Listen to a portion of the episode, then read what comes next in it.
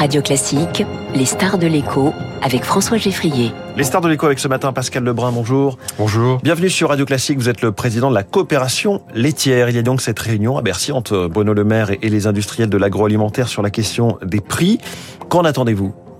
Eh Bien pour nous, euh, déjà nous sommes pas conviés, donc déjà c'est déjà une très bonne chose. Nous avons déjà très bonne chose de pas être conviés? Mais nous avons, euh, nous, filiales laitières, nous sommes allés à Bercy pour expliquer pourquoi nous ne voulons pas rentrer dans ce, dans ce schéma de renégo, quoi. Et ça a été dit tout à l'heure.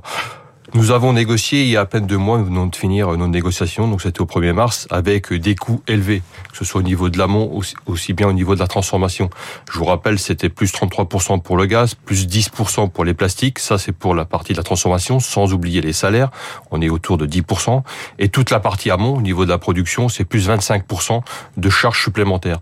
Donc il est hors de question de rentrer dans un nouveau cycle de renégociation. Donc tous ces, tous ces montants que vous nous donnez, ils n'ont pas bougé. On reste sur ces plus X% que vous avez C'est-à-dire que quand on a renégocié au 1er mars, on est bien parti sur des charges qui avaient été donc euh, forcément sur euh, des inflations importantes sur l'année 2022. Donc nous avons contractualisé à des niveaux élevés. Donc forcément, ce cycle de négociation que nous avons pu avoir rentre pour l'année 2023. Donc il, donc par exemple les prix de l'énergie, là vous êtes bloqué avec des tarifs trop élevés, même si les cours euh, à instant T du, du, prix du gaz spot, quand on regarde hein, sur les marchés hollandais, on est redescendu à 33 euros. Tout à fait, mais nous avons contractualisé à des niveaux très hauts l'année dernière. Donc tout à fait, il faut euh, passer ce cycle de hausse que nous avons subi sur l'année 2022. Et vous-même ne pouvez pas renégocier avec vos fournisseurs de gaz, de plastique, de, de, carton? Vous savez ce que c'est qu'un contrat, on l'a signé, il est signé et nous devons euh, l'acter. Concrètement, qu'est-ce que ça implique? Est-ce qu'il peut y avoir des, des risques d'approvisionnement en ce moment avec toute cette problématique euh, de, de renégociation de prix trop, trop élevés? Les, prix sont trop élevés. On voit bien qu'au niveau de la consommation, et, on est tous consommateurs, donc nous sommes sensibles forcément à cet acte d'achat, mais nous voyons pas de déconsommation aussi forte que ça, ou que ça avait été dit au niveau des produits laitiers. Les consommateurs français, eh bien, sensible aux produits laitiers français. Donc, la baisse de volume constatée par la grande distribution, moins 9% à peu près, vous, vous ne la ressentez pas sur vos produits? Non, on ne la ressent pas. Nous sommes à peu près autour de moins 2%. Donc le consommateur français est toujours friand de produits laitiers français. Mmh. Ce sera pour quand les baisses alors? Si je vous suis, ce sera une fois que vos contrats actuels seront arrivés à échéance. Donc c'est quoi C'est 2024 de toute façon, ça a été dit tout à l'heure et, beaucoup le disent, nous ne reviendrons pas à des mmh. prix qu'on a connu auparavant. Il y a un effet de cliquet sur l'inflation. Il y a un effet de cliquet. Nous sommes, nous sommes, nous avons des défis à relever au niveau de la production laitière française, au niveau de la production agricole française.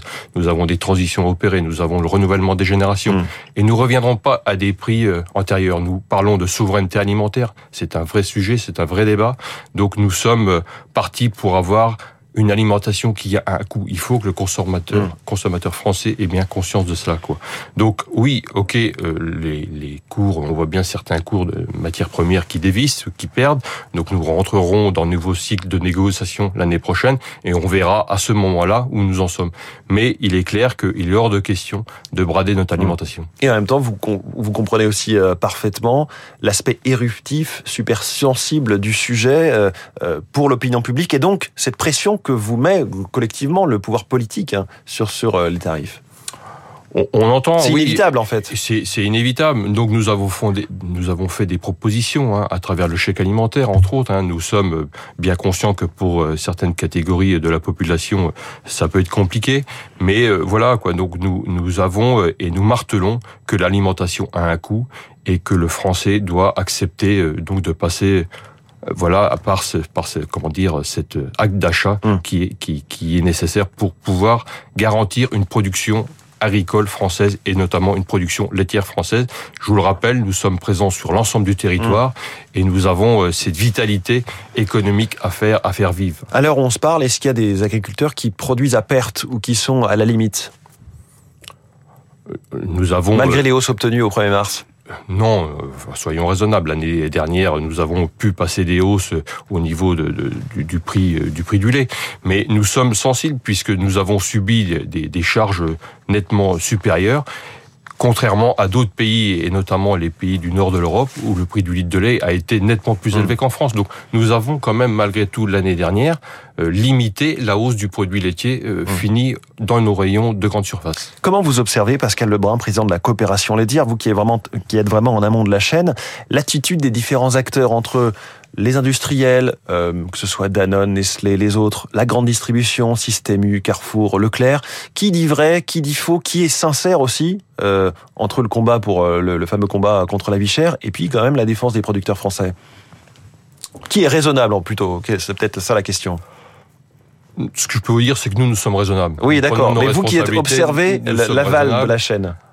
Après, euh, forcément, euh, je voudrais pas qu'on assimile nous euh, filières laitières françaises et nous les coopératives euh, laitières françaises à des géants et des mastodontes. Quoi.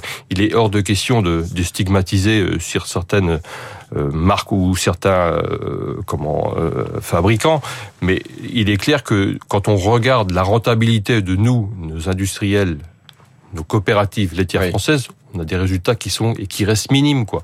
On est loin des, des résultats à deux chiffres que l'on a pu entendre à travers la presse. C'est ce que peut évoquer Bruno Le Maire. Donc soyons raisonnables. Et alors après forcément il y a toujours euh, ce petit jeu de, de, de dupes, j'ai envie de dire, mais nous sommes bien loin, bien bien loin d'une rentabilité à deux chiffres. Nous sommes entre 1 et à 2 de, de, de résultats nets dans nos entreprises. Donc voilà. Et nous avons, et je vous le rappelle, de nombreux défis qui sont devant nous à travers le renouvellement des générations, à travers la décarbonation. Et, et, et donc ça, ce sont des enjeux qui sont majeurs pour nous demain. Précisément, quand vous voyez Lactalis, euh, pour le citer, euh, devenir le dixième groupe alimentaire euh, agroalimentaire mondial, le premier français, vous vous dites quoi? C'est un, un modèle concurrent complémentaire qui, qui pousse à certains excès, certaines limites? Non, nous ne pouvons pas dire ça. Et au contraire, nous pouvons nous réjouir que nous avons un groupe national français qui, qui rayonne à travers le monde et qui est le premier. Donc non, non, il ne faut surtout pas stigmatiser entre les petits, les moyens et les grands. Mmh. donc voilà, il faut surtout pas de, de, définir une règle unique. Quoi. Nous avons tous nos particularités. Euh, et nous, euh, l'essentiel, et je vous rappelle, pour nous, coopératives laitières, euh, nos principaux actionnaires, et nos actionnaires, c'est nous les adhérents. quoi. Et la rentabilité de l'outil coopératif revient à nous, adhérents. Vous parliez des défis, évidemment, autour des, des défis écologiques. Il y a la question de la sécheresse et de l'eau. Or, il se trouve que dans la filière laitière, vous pourriez faire partie de la solution quand on parle de réutilisation de l'eau oui, tout à fait. Enfin, nous, nous le martelons euh, fort. Donc, nous avons déjà eu plusieurs rendez-vous l'année passée pour justement euh, dire le lait, je vous le rappelle, c'est 88% d'eau. Et eh oui. Et, et lorsqu'on fabrique euh, donc euh, des produits laitiers, entre autres, quand on sèche du lait, quand on concentre du lait, on extrait de l'eau quoi. Et nous sommes quand générateurs net, c'est ça. Net, oui, nous sommes générateurs net. Nous, c'est-à-dire que nous rejetons plus d'eau que nous en consommons quoi.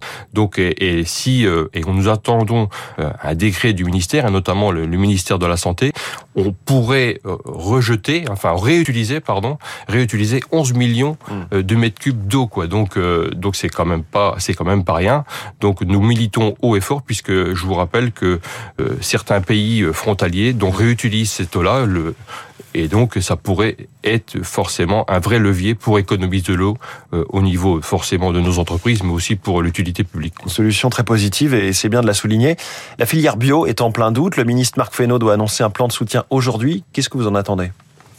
Bah écoutez, euh, vraiment soutenir euh, les producteurs euh, des subventions, puisque des subventions, des aides à la consommation, puisque forcément les pouvoirs publics il y a quelques années ont milité pour justement développer la production biologique.